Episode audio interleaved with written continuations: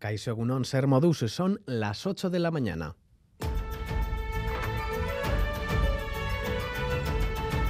Crónica de Euskadi con Lier Puente.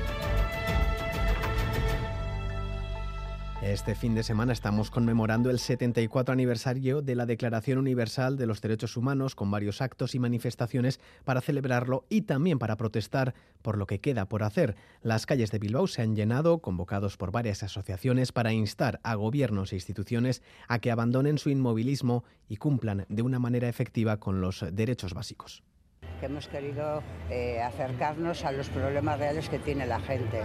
Y sí, uno de, uno de los problemas es eh, la cuestión de, de, las cosas básicas de, la vivienda, de los alimentos. Eh, son unas reivindicaciones fundamentales para este día. Sí.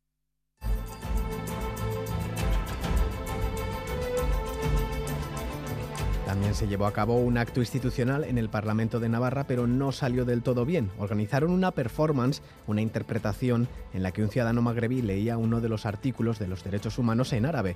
De pronto era interrumpido por una persona que simulaba ser un policía encapuchado. Los parlamentarios no tenían conocimiento de antemano de esta actuación y se han vivido momentos de confusión e incluso miedo y tensión al intentar ayudar al migrante. Escuchamos a Álvaro Cía, impulsor de la performance, y a Marisa Simón, parlamentaria de Izquierda Esquerra, y Aranza Izurdiaga de EH Bildu. Esta tensión y este miedo es lo que sienten las personas migrantes cuando están en la calle ante una autoridad. Si esto lo hacemos en la calle, nadie se va a enterar. Si les avisamos, nadie va a actuar, nadie va a hacer nada. Me parecía que era mi obligación, ¿no? Mi obligación proteger a esa persona que era un invitado, aunque claro, luego lo pienso y me podía haber pegado un mandoble y haberme dejado en el sitio. Queda visible, ¿no? Que es lo que, lo que les ocurre a muchísimas de estas personas simplemente por tener otro color de piel. No sabíamos si era un agente que estaba deteniendo a una persona, lo cual también nos sorprendía, porque claro, no puede entrar a la Cámara del Parlamento. Y gran susto en Bayona. La plaza del mercado estuvo cerrada por dos horas la tarde de este sábado por el riesgo de derrumbe de un edificio. Una piedra cayó en la terraza de un bar. Ocasionó temores por la solidez de todo el edificio hasta que un perito revisó la estructura. Ha sido una falsa alarma.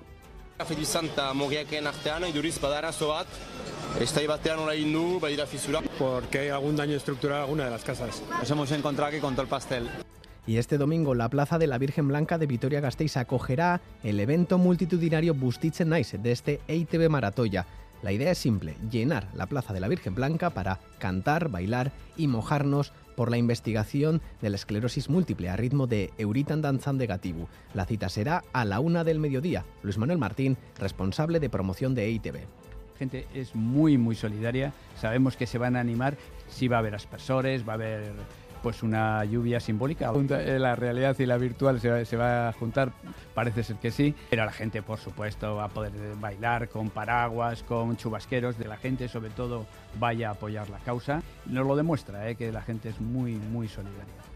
El sindicato ELA denuncia la agresión a un conductor de Vizcaibús. El trabajador fue agredido en la línea 3115, en su final, en Abando, cuando procedió a despertar a un pasajero que había cogido el bus en Santurci. Este usuario bajaba del autobús y en presencia de otros conductores insultó, empujó y agredió reiteradas veces al trabajador que pudo evitar males mayores al poder escapar y resguardarse. La Policía Municipal ha procedido al arresto del agresor y la Diputación Foral de Vizcaya ha denunciado lo sucedido. Y tras días de ajetreo y buenas ventas, hoy cierra la Soca de Durango. Lo hace con un programa repleto de actividades también este domingo. Mailo Odriozola. La Feria de Durango encara su último día, día festivo, que seguro aprovechará más de uno para acercarse a la feria y conseguir ese libro, esa firma o esa fotografía con los diferentes creadores que se darán cita en este espacio cultural. Los miembros del grupo Sea Mais hoy también acudirán a su cita diaria con su público. Oso posik, amentxe gure dizka barriekin, adorek hemen akuraia, eta gure txiringitoan, goizez, eta ratxaldez, e, superposik e, zagutzen dugu, gure jarraitzaileak, amentxe supergertu, eta, bueno, gustora, gustora. Oso ondo, ambiente oso dau, jendea topera dabil, eta, bueno, gustora. El creador Unai Iturriaga ha llegado a la Soca con tres trabajos y está más que satisfecho con la respuesta del público. Iru berriak bi, laboaren arkaitzekin eta Josebarekin eta gero aurbezoetakoaren irugarren e, albuma. Eta gero egin duguna da, Alexan Bik eta biok 2000 eta amaikan argitaratutako udaberririk ankarrenaren berrargitalpena, sala aldatu, txungunketa batzuk egin eta cirugía pizkat eta berriz eh, plazaratu. Egia esan. Recordamos que son casi un millar de novedades las que han llegado a esta edición tan especial de la ASOCA, una cita que pretendía recuperar la normalidad y que lo ha conseguido. Cerrada la tienda online, queda por conocer el balance final que se prevé para esta misma tarde. Landako Gunea cerrará sus puertas a las 8 de la tarde y las actividades culturales programadas finalizarán con el concierto de Mairu a las 9 y media de la noche en Plateruena. De la información deportiva se encarga nuestro compañero John Zubieta, Egunon. Hola Egunon, Joaquín Altuna reapareció ayer en el Labrit y lo hizo con triunfo. Junto a Tolosa venció 22-14 a Ezcurde y Martija en el campeonato del Mano Parejas. Asimismo, Amaya Alday revalidó su título del 4 y medio al imponerse a Olacha Rizabalaga. En fútbol, la Real Sociedad y Osasuna empataron a uno en sendos amistosos ante Rayo Vallecano y Lorien. Y el Athletic se mide esta tarde al Chivas dentro del torneo Árbol de Guernica con motivo de los 125 años del club bilbaíno. Además, en la Liga F, el Alavés Gloriosas se mide este mediodía al Sevilla en Ibaya.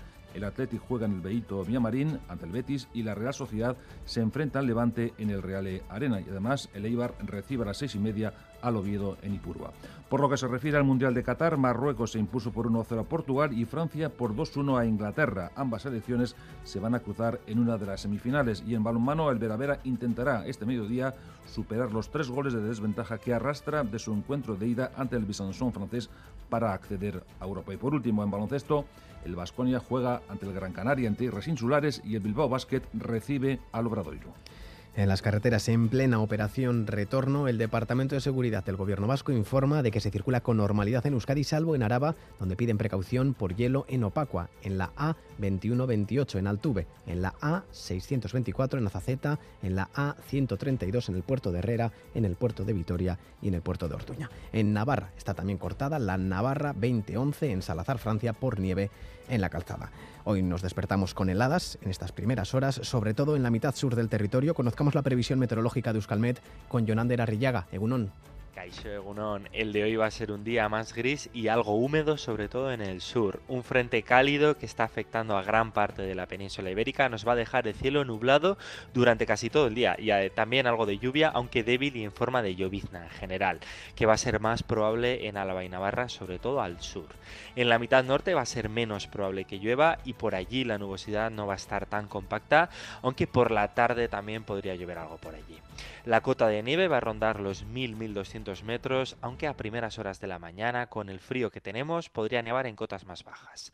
En cuanto a las temperaturas, hoy subirán algo respecto a los valores que tuvimos ayer, pero todavía va a hacer algo de frío. Así que el día va a ser gris y más húmedo en la mitad sur.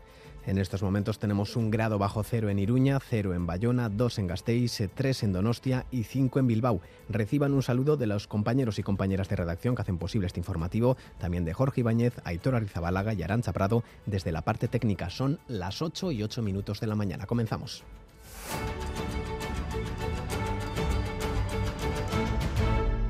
En Orduña se han localizado medio centenar de nuevos restos de víctimas del franquismo en el cementerio y el siguiente paso es tratar de identificarlos. El Instituto Gogora tiene contacto con 36 familias, de las cuales 17 ya han donado muestras de ADN para una futura posible identificación. Xavi Segovia.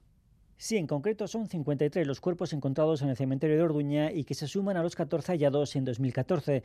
En su mayoría fueron personas de 50 a 70 años que fueron desterradas de otras comunidades autónomas como Extremadura o Andalucía por su ideología o su pertenencia a sindicatos. Olvidadas y sin apenas recursos, los más de 225 reclusos fueron muriendo poco a poco en lo que fue primero un campo de concentración y más tarde prisión de Orduña.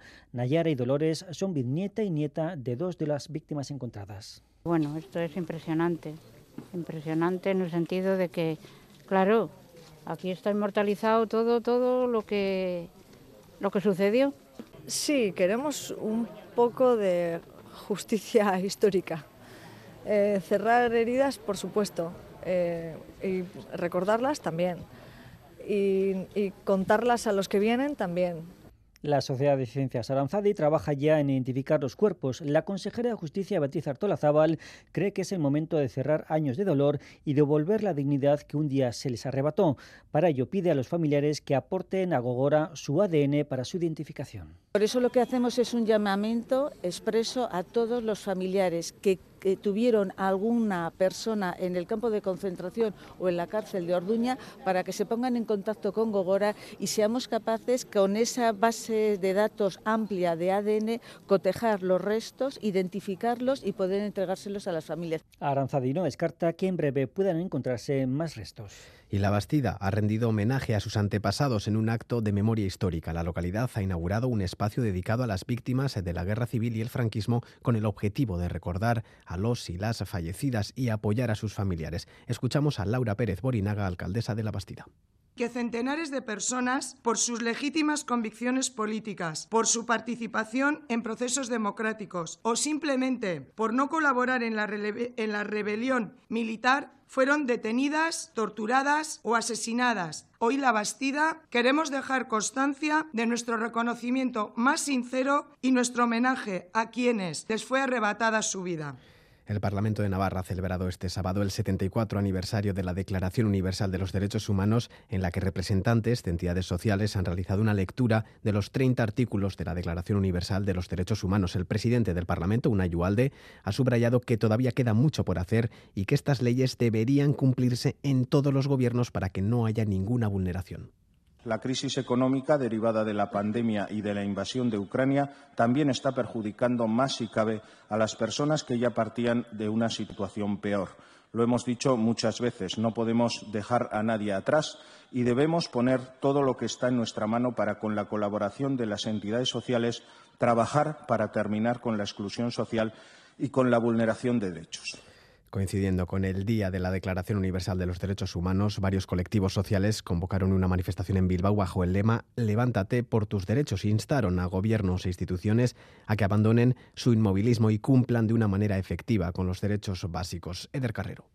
La plataforma Margiza Escubideak denuncia el incumplimiento de derechos básicos, apuntan al inmovilismo de gobiernos como el vasco e instituciones. Colectivos sociales como Onguitorri Refusiatuak, Amnistía Internacional o FECOR, que conforman dicha plataforma, en muchas ocasiones son privilegios en lugar de derechos humanos, denuncia Begoña Bretos, portavoz. Existen una serie de derechos y libertades que gozan de una protección universal, con el fin de que todas las personas vivamos nuestra vida en libertad, igualdad y dignidad. Sin embargo, y visto lo acontecido en nuestra historia reciente, ni se respetan los derechos ni mucho menos las libertades.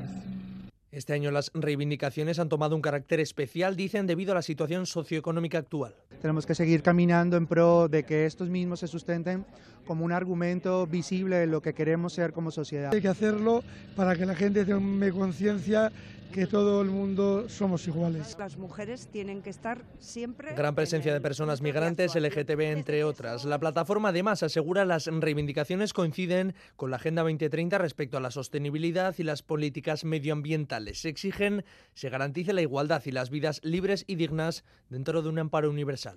Otras dos manifestaciones, una en Gasteiz de Echerat y otra en Durango de Sare, para criticar el bloqueo al acceso a terceros grados a los presos de ETA. Consideran que no supone justicia sino venganza y reclaman una política penitenciaria de carácter ordinario para los reclusos. Escuchamos a Joseba Azcárraga, portavoz de Sare, Aranza Eciola de Echerat. Esto simplemente es una actitud de carácter vengativo por parte de la Audiencia Nacional eh, que lo que está haciendo es boicotear el trabajo profesional de los profesionales de los centros penitenciarios que son los que evalúan la progresión de estas eh, personas presas. Animamos a mirar adelante y a trabajar para conseguir desbloquear más pronto que tarde este absurdo bloqueo al que someten a nuestros familiares, que ya hace mucho tiempo han manifestado su respeto a las víctimas y su compromiso con el futuro de este país, con la convivencia y la construcción a la paz definitiva. Y colectivos y personas LGTBI se manifestaban este sábado en diferentes ciudades, entre ellas en Donostia, contra los recortes del PSOE a la ley trans, incluidos en el anteproyecto de ley. Denuncian que el PSOE ha decidido mantener la enmienda que plantea que un juez tenga que autorizar el cambio de sexo registral de los menores de 16 años. Brian, escuchamos a Brian, miembro de la Asociación para Personas Trans Adultas Loratus Lotu. Nos hemos reunido aquí al final porque estamos intentando eh, sacar la ley trans integral adelante, ¿no? porque se necesita para todo el colectivo trans entero sin, sin más recortes y sin más retrasos. Y ya basta de juegos políticos que solo retrasan y juegan con nuestros derechos. Y en Pamplona, manifestación de la asociación Artura Orain contra el TAP. Señalan que en esta época de crisis con recortes en lo presupuestario en ámbitos sociales se siguen destinando grandes cantidades a la construcción del tren de alta velocidad. Solicitan una vez más la paralización inmediata y definitiva de esta obra. Ene Andueza, portavoz diversos tipos de crisis, eh, tanto económicos como eh, ecológicos, etcétera, eh, y reducciones en ciertos ámbitos, se sigue aportando en los presupuestos una buena cantidad de dinero a esta infraestructura. Y tras dos años de ausencia debido al COVID-19, ayer los, eh, los, ganadores del Premio Nobel recibieron sus medallas en Estocolmo de la mano de Carlos Gustavo de Suecia. Entre los ganadores, Maider Uriarte, ha habido dos mujeres, Egunon. Egunon, así ha sido Annie Ernaux con el Nobel de Literatura y Caroline Bertocci premiada con el de Química. Ernaux ha centrado su discurso en la lucha de las mujeres y ha agradecido a sus lectoras y a la propia literatura por abrirle la puerta a otros mundos. M'a accompagné en me donnant accès à d'autres mondes et d'autres pensées La literatura acompañándome, dándome acceso a otros mundos y a otros pensamientos. Por su parte, Bertocci eh, se llevó un aluvión de aplausos al recordar a sus estudiantes y compañeros de profesión. Junto a ella también recibían el Nobel de Química Barry Sharpless, eh, premiado por segunda vez en esta categoría, y Morter Meldal. Svant Pavo ha sido premiado en medicina por sus descubrimientos sobre el genoma de los neandertales y la evolución humana. Triple reconocimiento también en la categoría de física para Alena Speck John Clauser y Anton Selinger, que han puesto en valor los comicios en el siglo pasado de la física y la mecánica cuántica. Finalmente, tres estadounidenses, Berne Bernanke, Douglas Diamond y Philip Divin, han sido premiados en la categoría de economía por su investigación en bancos y crisis financieras. Anteriormente, por la mañana, también se hizo entrega del Nobel de la Paz en Oslo, un premio compartido entre el activista bielorruso Alex Bialitsky, la ONG Memorial y el Centro de Libertades Civiles de Ucrania. Y junto a Xavi Segovia repasamos otras noticias internacionales. Los países de la Unión Europea logran desbloquear la ayuda de 18.000 millones a Ucrania. Los socios europeos logran sortear el veto impuesto por Hungría que había impedido su aprobación como modo de presión para que se diera el visto bueno a su plan de recuperación y no se congelaran los fondos a Budapest. Los 26 socios restantes logran sacar adelante la ayuda a Ucrania mediante la emisión de deuda avalada por los países de la Unión Europea y no por el presupuesto comunitario. No se descarta que Hungría también pueda apoyar de esta ayuda, mientras Ucrania Sigue sin energía suficiente por los ataques rusos. Su presidente Volodymyr Zelensky cifraba en más de un millón y medio las personas que siguen sin luz, en especial en la ciudad de Odessa. El Parlamento Europeo suspende a su vicepresidenta por el presunto caso de corrupción con Qatar e Italia investiga a familiares de otro de los cinco arrestados. Eva Kaili ha sido suspendida de sus competencias y poderes, aunque mantiene su cargo por los presuntos sobornos que habría recibido de Qatar por defender el Emirato ante las instituciones europeas. Defensa Qatar con frases como esta. Qatar is a front runner Qatar está a la vanguardia de los derechos laborales, decía Kylie, mientras que acusaba de hipocresía a los europarlamentarios. La mujer e hija de otro de los cinco detenidos, Pier Antonio Panzeri, eran imputadas y arrestadas en Italia por estar presuntamente al corriente del caso. La justicia belga decide hoy si siguen detenidos los cinco arrestados. En Perú, la nueva presidenta presenta a su gobierno mientras siguen las protestas. Dina Boluarte toma juramento a sus ministros liderados por el abogado Pedro Angulo, que será el nuevo primer ministro. La nueva presidenta, la sexta en seis años, lanzaba un mensaje de tranquilidad tras las protestas de los partidarios del presidente depuesto Pedro Castillo. El respeto, el diálogo y también la tolerancia son imprescindibles en democracia, decía la nueva mandataria peruana, que se comprometía a cumplir los derechos humanos. Y en Estados Unidos los demócratas pierden la ventaja lograda en el Senado al registrarse como independiente su representante de Arizona. Kristen Sinema eh, se inscribe como independiente al rechazar algunas políticas de los demócratas. Tras la victoria conseguida el martes en Georgia, el partido de Joe Biden lograba una ligera ventaja que ahora pierde con el paso dado por su representante en Arizona. El voto de calidad de la presidenta del Senado y vicepresidenta de Estados Unidos, Kamala Harris, será ahora crucial para que los demócratas saquen adelante sus propuestas. Y en Madrid, el PP llevará al Tribunal Constitucional un recurso de amparo ante, eh, a su juicio, el atropello del Gobierno del Poder Legislativo por usar la proposición de ley y la vía de la enmienda. respuesta también del Partido Socialista, le recuerdan que son ellos los que tienen secuestrado el Poder Judicial. Escuchamos a Cuca Gamarra y Pilar Alegría el recurso de amparo ante el Tribunal Constitucional ante el atropello que se está produciendo en el Poder Legislativo por utilizar la proposición de ley y la vía de la enmienda para saltarse todos los controles de legalidad. Porque si realmente reconocen y respetan la separación de poderes de nuestro país, ¿por qué el señor Feijó tiene secuestrado el poder, al Poder Judicial por sus intereses Saludamos nuevamente a John Zubieta para repasar las noticias deportivas. Egunon. Hola, Egunon. Joaquín Altuna reapareció ayer de forma exitosa en el frontón Labrit. El delantero de Mezqueta se impuso por 22-14 a Ezcurde y Martija, acompañado por Tolosa. A pesar de la victoria, tenía una queja amarga por un lance discutido por algunos aficionados. vuelta, vuelta zala. Naitaztetin, justu junaiz hortaxe ez molestatzea. Eta molestatzen diot bakit, vuelta, vuelta zan. Baina nik ez dauket kulpik, eta frontoien dabilen txistue lotxagarri irutzen zait. Pero lo importante es que reapareció y con victoria y algo de temor.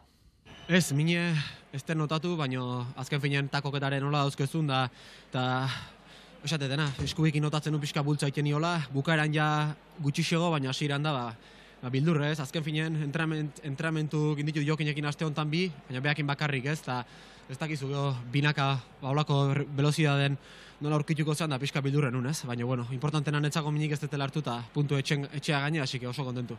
Y quien también está contenta es Amaya Alday, que revalidó su título del 4 y medio. Nos informa Miquel Bilbao. Miquel, Egunon. Egunon John, la delantera de Dima, revalidó su título del 4 y medio y lo hizo con un partido muy serio. Alday tuvo claro qué hacer desde el principio, mover a Olacha Rezabalaga y buscar los pies a la delantera de Arteaga. Aprovechó además la atacada clave del 8 a 8 al 15 a 8, una ventaja así en una final es poco menos que fundamental. Amaya Alday se centró e hizo caso a una persona muy especial. Creo que ha acertado en, en casi todo, sí que es verdad que al final no es fácil no acertar en todo, es una final, hay nervios, hay tensión, pero bueno, yo he intentado buscar esa tranquilidad en mi padre, ¿no? que estaba en la grada, que, que me asentaba con la cabeza como que lo estaba haciendo bien y solo el hecho de ver que están orgullosos del trabajo que he hecho al final ayuda mucho. Se le vio a Maya activa, con piernas, con brillo, en suma, con chispa. A su rival y amiga, Olacha Rizabalaga, le pasó lo contrario. Había hecho un torneo inmaculado, en la final le pudo la tensión. Siempre que jugamos alguna final, Amaya y yo, cuando una juega bien, la otra juega mal. Eh, al final, creo que los únicos partidos que hemos jugado así que ha sido disputados han sido amistosos. Eh, nos afecta mucho la presión. Eh, y cuando vemos que, en una final vamos por detrás nos cuesta darle la vuelta. A mí me ha pasado eso, yo desde el principio me he notado que no me salía bien ni de la derecha con la derecha ni con la izquierda. 22 a 14 para Maya Alday, que revalida la chapela del 4 y medio de la Macome Master Cup. O la Charzabalaga se queda de nuevo a las puertas de su primera chapela individual.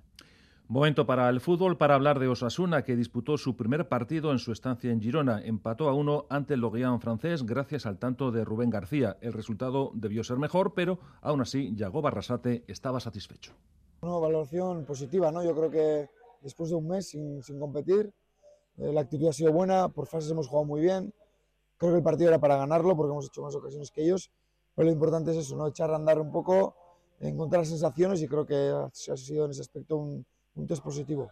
Sí, los jugadores es lo que quieren, ¿no? Entrenar está bien, pero competir. Además, eh, ante un equipo que, que, lo está haciendo muy bien este año en la Liga Francesa, que nos ha exigido y es lo que necesitamos también, ¿no? Esa exigencia enfrente para, para mejorar, ¿no? Hemos cometido un, un error en 1-0 que tenemos que mejorar también, pero, pero en general creo que ha sido un buen partido, con buena actitud y, y a seguir así. Y por su parte, la Real Sociedad empató a uno ante el Rayo Vallecano en el Real e Arena. Marcó Sorlot y el Atleti, por su parte, se cita esta tarde a las 7 con el Chivas de Guadalajara dentro del torneo Árbol de Guernica. El encuentro será emitido en directo por Radio Euskadi y ETV2. En fútbol femenino, la Liga F, tenemos tres partidos de las representantes vascas. Al mediodía, el Alavés recibe al Sevilla. Íñigo Juaristi habla de la necesidad de adquirir más confianza. Yo creo que es más la, eso, la confianza que, te da los resultados. ¿no? Yo creo que, el equipo, lo que había visto yo anteriormente de, él, quitando los partidos de, los equipos que han estado en Champions, de Barça, Real Madrid y, Real, el equipo ha competido bien en general. Enlazar eh, buenos resultados siempre te da ese punto de confianza que creo que todavía tenemos que mejorar mucho en ello. Al final, el hecho de estar ahí abajo, pues bueno, siempre ves eh, que hay momentos en los que el equipo, pues bueno, pues le, falta ese punto de, valentía, de atrevimiento, de, fe, que, eso, que eso te lo van los resultados. Y a las 4 el Athletic buscará en el Benito Villamarín imponerse al Betis en un escenario que puede afectar a las andaluzas, a juicio de Iraya Iturregui. Yo creo que sí, yo creo que, mm, que, en nuestro caso que jugamos tan pocas veces, yo sí diría que, quizá eh, tiene un puntito más de presión para, para el equipo local, ¿no? Por otra parte, pues tienes a tu afición, que normalmente más, más gente, tienes una motivación extra, pero sí que creo que tienes también un poco de presión extra, ¿no? Pero bueno, al final eh, nosotras ya te digo que nos tenemos que centrar en, hacer un, un, buen partido allí, en, darle continuidad a, los buenos partidos que estamos haciendo fuera de casa, que ahora tenemos los últimos dos eh, ahí en Sevilla, contra el Betis y Sevilla, para, cerrar el año y luego pues bueno, en enero ya intentaremos darle la vuelta a la racha negativa que, que tenemos en casa, pero, pero ahora tenemos dos partidos eh, contra dos rivales directos eh, que bueno, que los tenemos muy cerca en, en la clasificación y, y, a ver si somos capaces de sacar 6 de 6 ahora. Y un par de horas más tarde, el Real Arena acoge el duelo entre Real Sociedad y Levante. Natalia Arroyo. Creo que es el, no siempre ando muy con eso. Segundo, tercer equipo con, eh, con más goles, eh, también está encajando. Es decir, que, que, a priori parece difícil imaginar un partido sin goles. Somos, eh, somos dos equipos que, que, tenemos mucho gol y que, como dices, no, no, asumimos exponernos. Nos parece que, que, una cosa por otra compensa, ¿no? El, ir con intentar llegar con más gente arriba, si te desprotege un poco, pues bueno, como que compramos ese, ese plan, ¿no? La manta corta, bueno, pues si te enfría los pies, pues adelante. Creo que, me sorprendería mucho que, que, Sánchez Vera optara por algo que nunca ha hecho, ni contra, eh, ni contra nadie, ni, ni en, ciclo de Atlético de Madrid contra, contra nosotras también. Y bueno, eh, no de una manera muy descontrolada, pero creo que nos vienen bien. Contextos abiertos, tenemos jugadoras para, para castigar. Y momento ahora para hablar de Leibar, que se mide al Oviedo a las seis y media en Ipurúa. Gaisca Garitano se deshacen elogios cuando habla de los Carballones. Sí, están muy bien. Yo creo que vienen de hacer el mejor partido de la temporada. El otro día estuvieron muy, muy bien contra Las Palmas, hicieron un partidazo. Yo creo que que están en una línea muy buena, eh, el equipo es muy reconocible, Álvaro tiene gran experiencia, sus equipos son muy difíciles de batir, están muy bien organizados y luego, pues bueno, eh, al final eh, tienen arriba a Sergi Enrich, tienen a Borja Bastón, Oben, te ponen muchos aprietos, gente muy fuerte, muy grande en el balón parado, una buena organización, al final están muy bien ahora y, bueno, más pensar en que nosotros estemos bien, que hagamos un buen partido para intentar ganar. En cuanto al Mundial de Qatar, Marruecos volvió a certificar su rol de selección sorpresa y ganó 1-0 a Portugal gracias al tanto de Nesiri tras un fallo en la salida del meta ruso. Cristiano se fue llorando y los africanos se medirán en una de las semifinales a Francia. Escuchamos a Bono, portero de Marruecos. Muy difícil encontrar las palabras para describir ese momento. La verdad que impresionante el trabajo del equipo, el aliento de nuestra gente, es muy, muy difícil, no sé qué techo va a tener ese equipo, porque ya vimos que pudimos sacar todos los partidos hacia adelante, con jugadores lesionados hoy, y es increíble. Además, Francia venció en el mejor encuentro del Mundial a Inglaterra por 2 a 1. Chouameni y Giroud firmaron los tantos galos. Kane, el inglés, por cierto, el delantero británico, lanzó fuera un penalti. Ha sido el mejor partido del Mundial. Y hablamos de balonmano. Hacemos un hueco para el Vera Vera que esta mañana intentará superar los tres goles de desventaja que arrastra de la cita de Francia frente al Besançon. El objetivo es superar la eliminatoria y participar en Europa. Tati Garmendia, máximo responsable de la entidad, confía en superar a las galas. Pues sí, hombre, fácil no, no, no es, pero tenemos el factor cancha. Eh, bueno, a día de hoy creo que el Gasca está con muy poquitas localidades libre, con lo cual tenemos también un público que seguro nos va a llevar en volandas porque, porque va a hacer muchísima falta y luego que estoy convencida que, que podemos mejorar la, la actuación de, de Francia fácil no va a ser, vamos a tener que estar casi al 100% para poder, o sin el casi, para poder levantar la eliminatoria.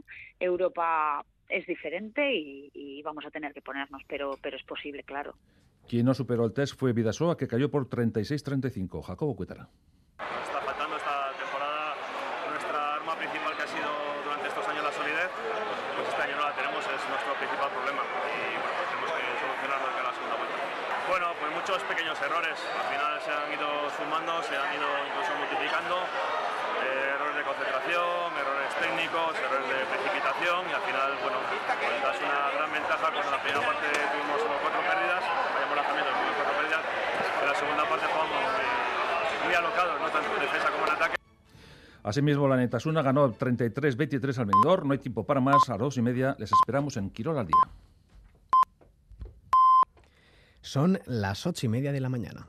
Crónica de Euskadi.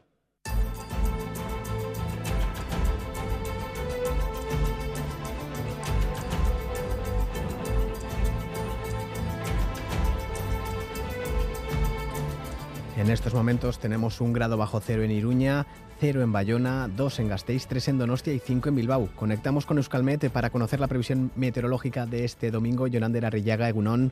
Kaixo, egunon. ¿Cuánto subirán los mercurios hoy? Pues eh, van a subir algo más respecto a los valores que tuvimos ayer, pero todavía seguiremos con frío, sobre todo en la mitad sur, por allí como mucho llegaremos a unos 6-8 grados y bueno, algo más alta será en la mitad norte, por allí llegaremos hasta unos 10-12. Y por lo demás el día va a ser bastante gris, eh, bastante húmedo sobre todo en la mitad sur y es que tenemos un frente cálido que está afectando a gran parte de la península ibérica y a nosotros nos va a dejar un cielo bastante nuboso y también lluvia, aunque muy débil, va a ser sobre todo en forma de llovizna y especialmente afectando a la mitad sur, al sur de Álava y Navarra. En la mitad norte va a ser menos probable que llueva, aunque por la tarde no descartamos que también pueda llegar algo de lluvia por allí.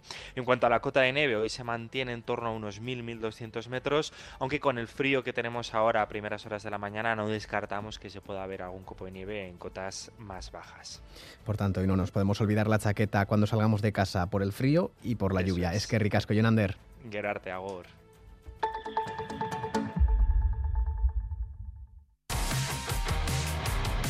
Dos equipos con una filosofía única. Que siempre han competido en la élite. En directo desde San Mamés. Athletic Club Chivas de Guadalajara. Esta tarde en E ETV2. Iazko udan, amasei lagun hil ziren Euskadiko errepideetan. Zein izango litzateke zure ustez kopuru onargarriago bat? Hamar? Agian bost? Eramangarriagoa ematen du, ez da? Eta pertsona horien artean zure bikotekidea egongo balitz? Edo zure alaba, ez beharren tasa murriztea zure esku ere badago. Ez ahaztu, errepidean, eriotza bakar bat ere ez baita onargarria. Eusko Jaurlaritza, Euskadi, Auzolana. Social Anchoquia de Basauri presenta El Beso, una comedia protagonizada por Isabel Ordaz y Santiago Molero. Domingo 18 de diciembre a las 7 de la tarde. Entradas en taquilla, cajeros Cuchabank y en socialanchoquia.eus. El Beso con Isabel Ordaz y Santiago Molero. Domingo 18 de diciembre en Social Anchoquia de Basauri. Tu teatro. Erretzaile damutuen konpainia, aingeru epaltza. Ligatzeko zitak, jatorri guztietako etorkinez osaturiko auzoa, kazetaritza prekarizatua, argitu gabeko krimen sorta bat, novela beltza eta komedia urbanoa gaur egungo iruñean. Aingeru epaltza, erretzaile damutuen konpainia, elkarren eskutik.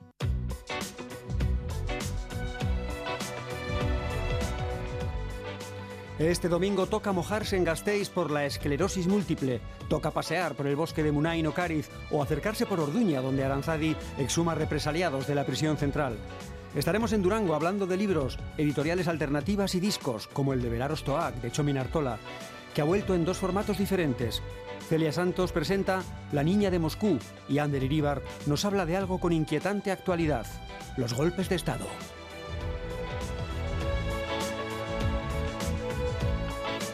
Este domingo, Más que Palabras, con Roberto Mosso, a las 9 de la mañana en Radio Euskadi.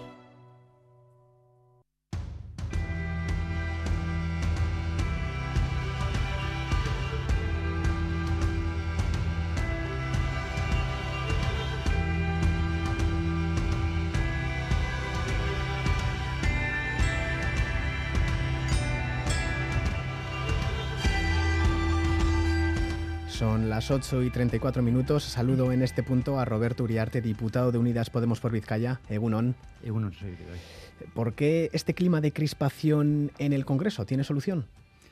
Bueno, el clima de crispación es una cosa bastante generalizada eh, y de polarización. Eh, pensemos cómo está la situación en Estados Unidos, por ejemplo, en que entre los demócratas y los republicanos la ruptura es total y no hay el mínimo puente. Eh, hay una tendencia generalizada. Entonces hay que distinguir un poquito la crispación que surge porque hay estilos distintos, digamos, de, hacer política y de relacionarse políticamente. Hay gente que, que, tiene un perfil más amable, otros que tienen un perfil más agresivo.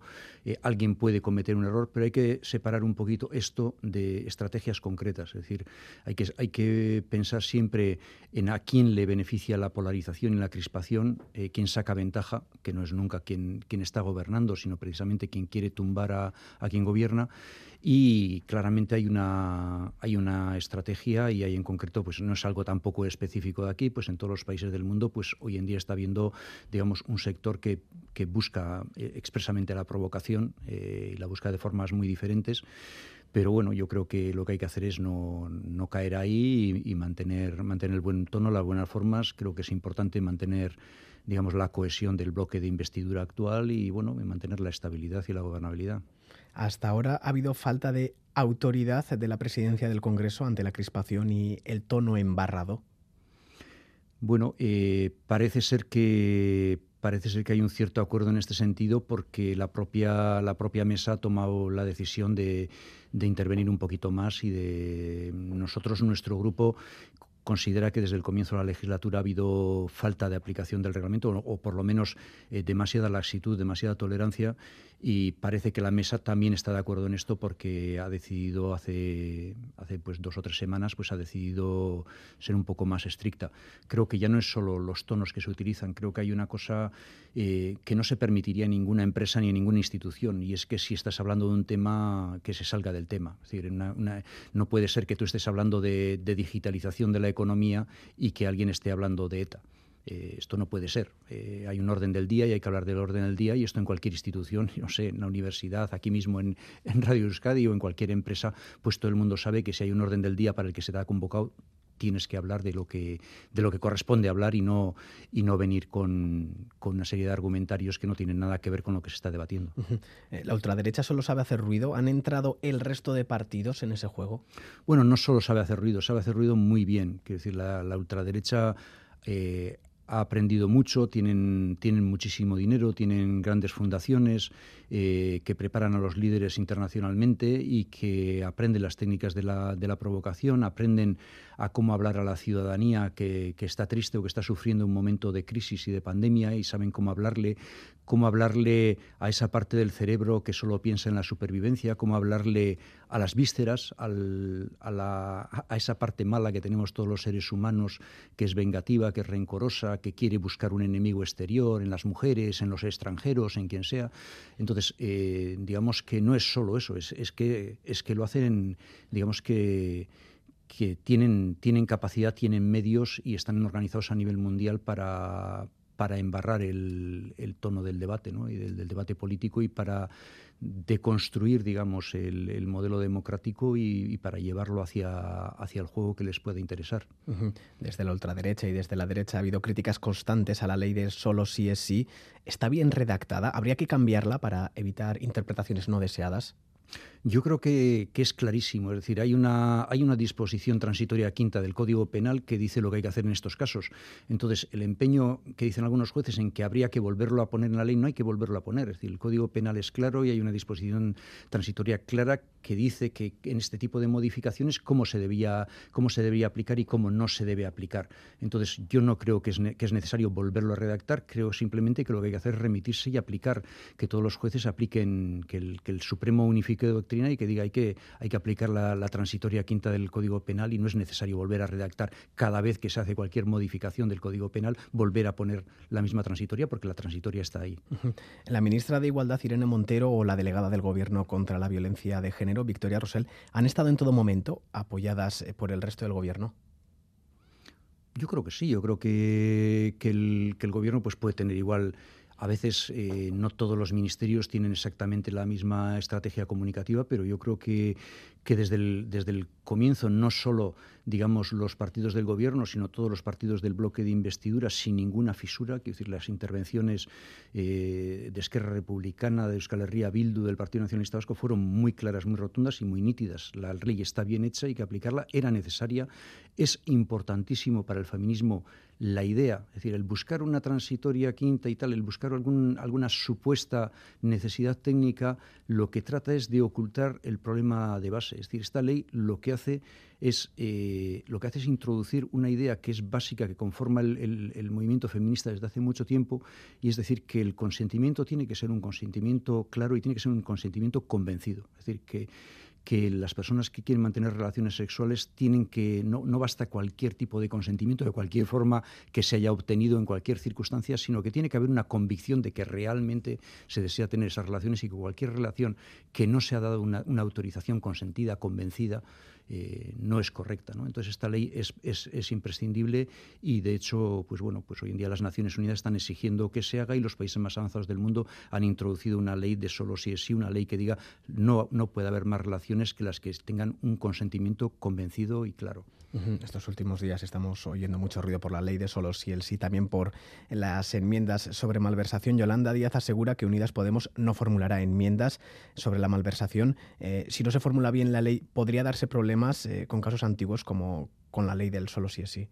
Bueno, la, la, reforma de la malversación se está haciendo con toda la atención, no solo de hacerla con, digamos, con técnica jurídica depurada, sino también teniendo en cuenta eh, aquello que a lo mejor no son fallos de técnica jurídica, pero que, determinados medios eh, hay que tener en cuenta el ecosistema mediático y judicial que tenemos y, se está haciendo con, con, todo el cuidado, toda la reforma, toda la reforma legal, tanto de, la cuestión de la secesión como, de la cuestión de la, malversación y el resto de las normas, que hay muchas normas eh, que son muy importantes que estamos aprobando. Mmm, eh, yo, por ejemplo, pues soy, vicepresidente de la Comisión de Justicia y solo esta semana vamos a, vamos a tramitar tres leyes. Es decir, no ha habido ninguna legislatura tan, tan productiva legalmente como esta. Llevamos eh, 170 y tantas iniciativas legislativas aprobadas, muchas de ellas por consensos amplísimos. Es decir, hay que pensar que muchos de los presupuestos se han aprobado no solo con los 187 eh, eh, votos de 12 partidos distintos que han apoyado los, los presupuestos, sino que muchas de las enmiendas, de las transaccionales, de las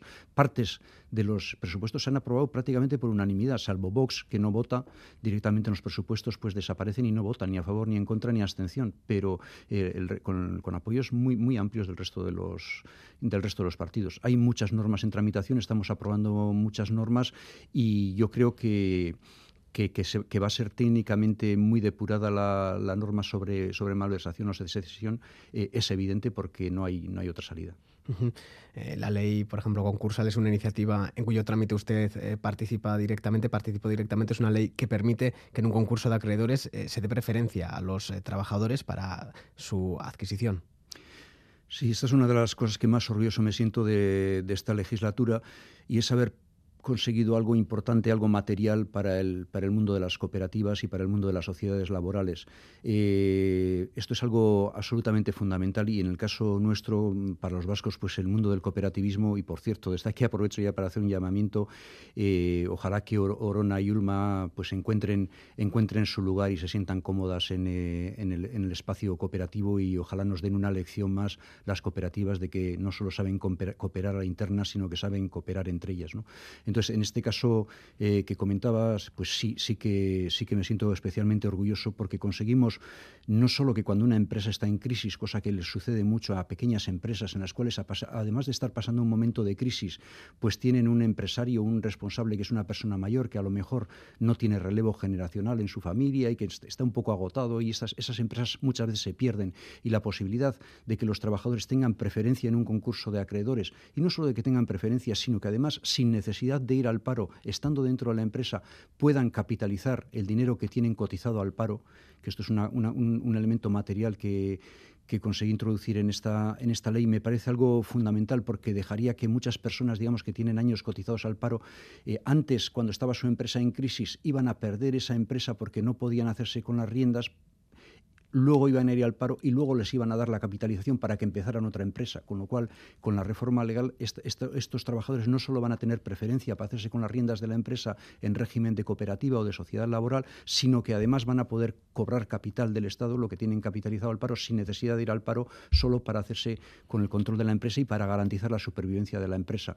Eh, esto para, para muchas pequeñas empresas y en, nuestro país especialmente y muy especialmente en Guipúzcoa, pero en general en Euskadi, pues tenemos, tenemos un, ecosistema empresarial en el que las pequeñas empresas son importantes y reconducir a un régimen de, a un régimen de cooperativa y que los propios trabajadores puedan convertirse en socios trabajadores y sacar adelante esa empresa que está pasando un momento de, falta de liquidez o un momento de crisis, creo que es una, solución muy importante y bueno, pues me alegro de que esto lo pudiéramos, lo pudiéramos llevar al, boletín oficial del Estado.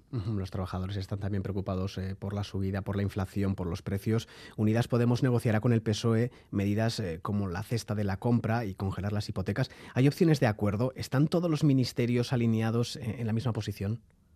Bueno, vamos a ver si, si, si estuvieran todos alineados exactamente, pues no haría falta acuerdos. ¿no? Los acuerdos siempre son entre, entre gente que tiene o entre mm, espacios que tienen, digamos, matices.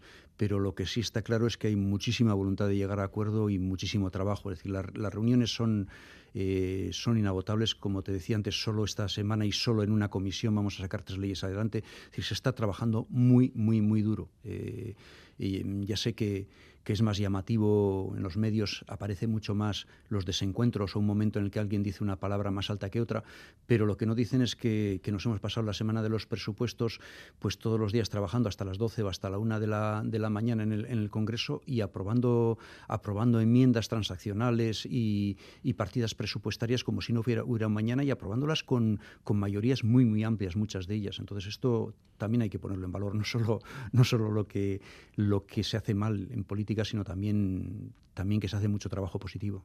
Para Unidas Podemos, ¿cómo debería de ser esa cesta de la compra especial? Bueno, eh, la propuesta de la propuesta de Yolanda Díaz era que hubiera, creo que eran 30 productos que, que tuvieran, que estuvieran en torno a un euro, es decir, que, productos de la cesta básica fundamentales, pues hubiera algún tipo de acuerdo, digamos, con, con, los, con las distribuidoras que se limitaran un poquito por sentido de la responsabilidad en, un momento de, de crisis, digamos, eh, como, con motivo del proceso inflacionista que ha, desatado la, guerra y el suministro, la crisis en el suministro energético, pues que, se, se, intentara limitar, digamos, eh, los márgenes de beneficio, que en algunos casos han sido bastante abusivos por parte de las, de las cadenas de distribución, que se intentara limitar y que se intentara eh, sacar, digamos, una cesta básica que por lo menos que fuera, que fuera razonable. Con buena voluntad y con con y poniéndole poniendo el empeño que hace falta y, haciendo las pequeñas renuncias que, muchas veces tendríamos que hacer todos en estos momentos de crisis, pues creo que, creo que se puede sacar y esperemos que, salga adelante esa cesta básica. Habla de voluntad para llegar a acuerdos. Eh, ¿La ley de vivienda, por ejemplo, saldrá adelante esta legislatura? Bueno, hay pequeños escollos, hay pequeñas diferencias de matiz, pero yo espero que salga adelante porque es, es fundamental. Es decir, intervenir el mercado de la, de la vivienda es fundamental porque sobre todo hay que entender que hablamos siempre de mercado de la vivienda, pero la vivienda no es solo un mercado, es primero un derecho y luego un mercado. Entonces, eh, intervenir claramente el mercado de, la vivienda e impedir, digamos, los comportamientos abusivos por parte de, la, de, los fondos buitres que realmente están controlando todo el, todo el ámbito de la vivienda, que ya no solo, no solo intervienen en Madrid o en Barcelona, que Donosti ya están entrando y están entrando duro, eh, frenar, eh, digamos, el deterioro que están generando empresas como Blackstone o, los grandes fondos internacionales de inversión en vivienda. Es decir, las, las viviendas básicamente son para la ciudad. Las viviendas de, Donosti son para los donostierras, son para que las disfruten y para que las vivan. Que está bien promover el turismo, que está bien promover eh, lo que haya que promover, pero que lo primero son, las ciudades son para sus propios habitantes, no son para, no son para fondos americanos que, estén especulando con, con, beneficio. No es, no es solo una, una, una, ciudad, no es solo un mercado, no es solo economía. Una ciudad es, es un sitio donde vive gente y donde la gente tiene que estar cuidada, protegida, sentirse bien y poder disfrutar de su ciudad. ¿no? Y lo demás es, es un poquito secundario. La ley de vivienda es fundamental y hay que sacar sacarla adelante, sea como sea en lo que queda de legislatura. Para, eso, para ello hacen falta acuerdos eh, dentro del Gobierno eh, y también fuera del Gobierno, por ejemplo, para renovar el Poder Judicial. Eh, la última iniciativa del Gobierno de coalición es reformar la normativa de elección de los vocales, que sean por mayoría simple y no por quintos. Parece que se ha presionado, hay movimientos dentro del Poder Judicial. Finalmente, ¿será necesario que el Gobierno lo reforme o los movimientos irán por otro lado? Esto, esto realmente hay que explicarlo como es, porque esto es una, desvergüenza. ¿no? En política en general se tiende a, difuminar las responsabilidades entre todos los partidos y entre todos por igual. Pero aquí hay un solo responsable, que es el Partido Popular, que tiene una estrategia clara. En su día ya dijo que quería controlar al Tribunal Supremo, a la Sala Segunda del Tribunal Supremo por la puerta de detrás y están en esa estrategia. Su estrategia es claramente de bloqueo. Pero no es solo que ellos bloqueen, es que al bloquear ellos nos impiden a nosotros que cumplamos con nuestros mandatos. Es decir, hay un artículo del el artículo 122 de la Constitución que me obliga a mí, me obliga a mí a renovar esos órganos en tiempo y forma y me exige que yo renueve y que, y que, nombre los nuevos cargos. No lo puedo hacer. Yo no puedo cumplir, tengo que desobedecer, digamos, la ley porque hay un grupo que es necesario para conformar la mayoría de tres quintos, el consenso amplio que exige la ley, y no me permite cumplirla. Esto es algo gravísimo gravísimo. Es decir, esto, esto no ha pasado nunca en, en, democracia. Es decir, desde que acabó el franquismo, desde la transición, desde la Constitución, nunca ha pasado nada parecido.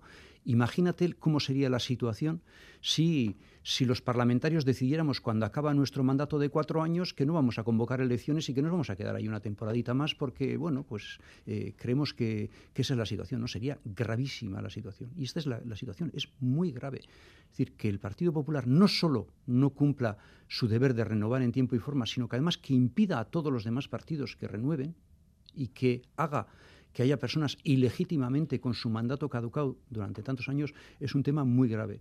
Entonces, realmente el problema, eh, el problema en la renovación del Consejo General del Poder Judicial, del Tribunal Constitucional, de los órganos constitucionales, el problema más que un problema de la Constitución o de la ley es un problema del fraude de ley, que siempre se hace fraude de ley. Y el Partido Popular, digamos, en este momento, por lo que sea, no solo está haciendo fraude de ley, sino que además está haciendo desacato a la ley. ¿Por qué? Pues porque lo que quiere, como tiene el cálculo de que en las próximas elecciones habrá un gobierno del Partido Popular con Vox, pues lo que quieren es aguantar al máximo eh, y que ya cuando, cuando se produzca la renovación sea porque, porque las derechas tengan una mayoría. Esto eh, es un ataque muy fuerte a la soberanía, a lo que ha votado la gente y a la capacidad de decisión de los demás, porque no solo ellos no cumplen su deber, sino que nos impiden a los demás que cumplamos lo que, lo que nos mandan las leyes. ¿Habrá un super domingo electoral en mayo? Aparte de elecciones forales y municipales, unas elecciones generales.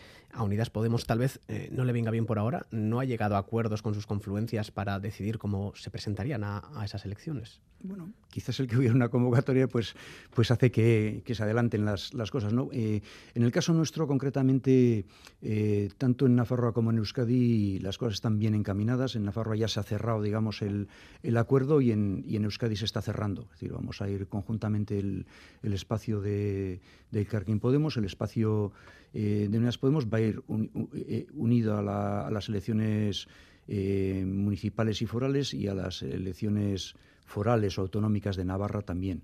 Eh, entonces, bueno, em, em, por esa parte yo no, veo ningún problema aquí. en cuanto si va a haber domingo, un superdomingo, si va a haber un adelanto de las elecciones generales, eh, bueno, esto especular sobre esto es una pérdida de tiempo. Es decir, esto es una competencia del presidente, ni siquiera de un partido, de un grupo parlamentario, de alguien. Es decir, solo, solo está en la cabeza de Sánchez eh, tomar esa decisión y yo creo que la tomará en función, es decir, ni siquiera puede decidir ahora lo que va a hacer dentro de dos meses. Lo hará según la coyuntura que haya y cuando haya una coyuntura más, más favorable, digamos, a, a, sus, a, las cosas que él valora, sean cosas de interés general o sean cosas de interés partidista, pues a la valoración global que él haga, pues decidirá si adelanta o no adelanta. Pero eso es una decisión personalísima, igual que en las autonómicas vascas, pues fue el Endacari y fue Urcuyo quien decidió adelantarlas. La decisión de adelantar unas elecciones es personalísima. Eh, digamos que el mandato es lo único que te da, te da la ciudadanía. El mandato, usted puede estar como máximo cuatro años en el gobierno, pero si él quiere estar menos, es una decisión personal del presidente respecto y, solo está en su mente y solo él puede saber si las va a adelantar o no. Hablaba de la marca El Carrequín Podemos para las elecciones en las instituciones vascas, también en, eh, los municipios, eh, o habla un batiburrillo de siglas, como en otras elecciones. No, iremos como, como el Carrequín Podemos, como hemos ido siempre. No, habrá ninguna dificultad. Yolanda Díez es la mejor candidata posible para las fuerzas de izquierda, las fuerzas que están a la izquierda del PSOE. Eso es lo que pensamos y por eso, por eso le dimos el, eh, le pedimos que, liderara el espacio, que asumiera la vicepresidencia, la, vicepresidencia que nos corresponde, que liderara ella en sustitución a, Pablo Iglesias y que eh, encabezara, digamos, una, un movimiento que no solo mantuviera la cohesión del, del, espacio actual de Unidas Podemos, sino que intentara ampliar ese espacio. Ese fue el encargo y a día de hoy pues estamos a la, a espera. Asumió, digamos, la primera parte del encargo, que es la, la, parte de asumir la vicepresidencia, pero todavía no ha respondido a, nuestra petición de que de que lidere, digamos, una, una, candidatura a las elecciones generales y de que se presente. Pero bueno, todo hace pensar que, que va a responder afirmativamente y que, y que va a encabezar esa, esa candidatura. Al menos esto es lo que, lo que parece entenderse de las declaraciones que hace. De nuevo, volvemos a estar, igual que antes te decía que estaba en la cabeza de Sánchez sus planes, pues, pues los planes de, Yolanda de presentarse a, presidenta del gobierno, que se suele decir a veces presidenta de España, no mal dicho, porque porque sería presentarse a presidenta del gobierno, sería el equivalente a una, primera ministra, ¿no? No, no es un presidente de la República. Pero bueno, eso es una decisión que tiene que tomar ella y, y yo creo que, hay que no, hay, no hay que presionarla, hay que dejarle sus tempos, que, valore las cosas, que ella está en su proceso de escucha, ha dicho que tiene que, escuchar lo que, lo que le pide la ciudadanía, pero que si tiene apoyo suficiente, que va a dar el paso. Entonces, pues esperemos que, se vea suficientemente apoyada y que dé el paso. Mm, Roberto Uriarte concibe unas elecciones en las que Podemos y Sumar concurran por separado. No, no, no está no hay, no hay plan B, digamos. Eh, Podemos eh, le pasó el liderazgo a, a Yolanda Díaz y le, y le dijo que, que mantuviera la unidad del espacio, que intentara acrecentarlo y que se presentara a, las elecciones generales. Y esta es la única decisión que ha tomado Podemos hasta este momento. El tema sanitario está calentándose en todo el Estado, también en Euskadi, con el traslado de la cirugía cardíaca de Basurto a Cruces y la destitución de varios jefes eh, de la OSI de Donostialdea. ¿Estas reorganizaciones se deben a una ayusización, podemos decir, de la sanidad pública? ¿Se está privatizando la sanidad, la joya de la corona vasca? Se está privatizando de una forma más, más civilina de lo que sucede en Madrid. En Madrid es muy brutal la forma en la que se privatiza. Se privatiza además a favor de...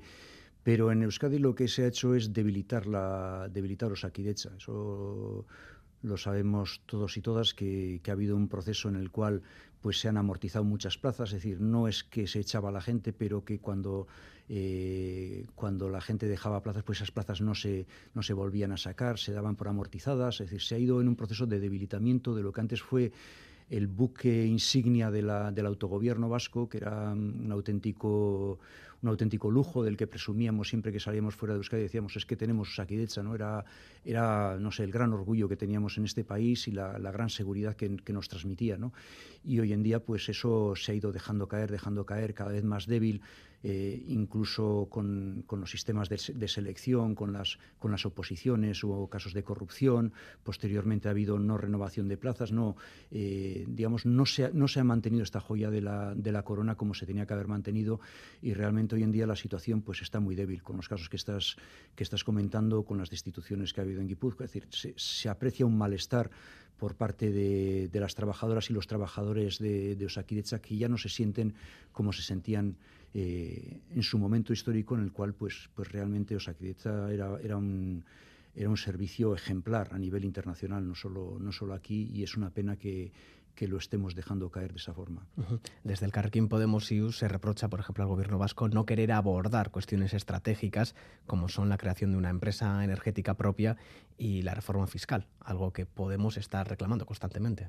Sí, en este sentido es muy difícil conseguir la colaboración del PNV porque, de alguna forma, el PNV hay que tener en cuenta que, teniendo el tamaño que tiene, o en proporción a su tamaño, es la fuerza que más practica las puertas giratorias, es decir, es la, fuerza que tiene más representación en los consejos de administración de las empresas del IBEX en relación a su tamaño. ¿eh?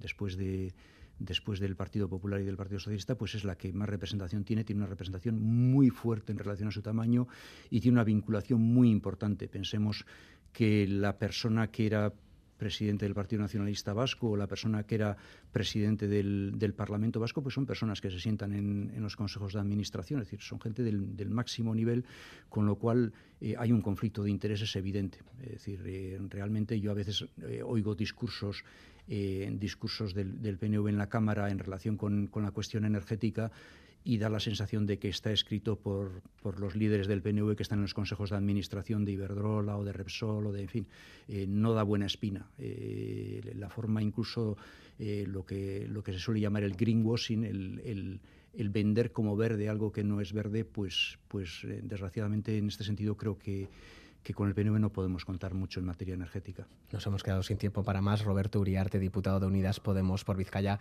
gracias por acercarse hasta los estudios de Radio Euskadi esta mañana de domingo. Muchísimas gracias a vosotros por la oportunidad de, de hablaros y de dirigirme a vosotros. Gracias.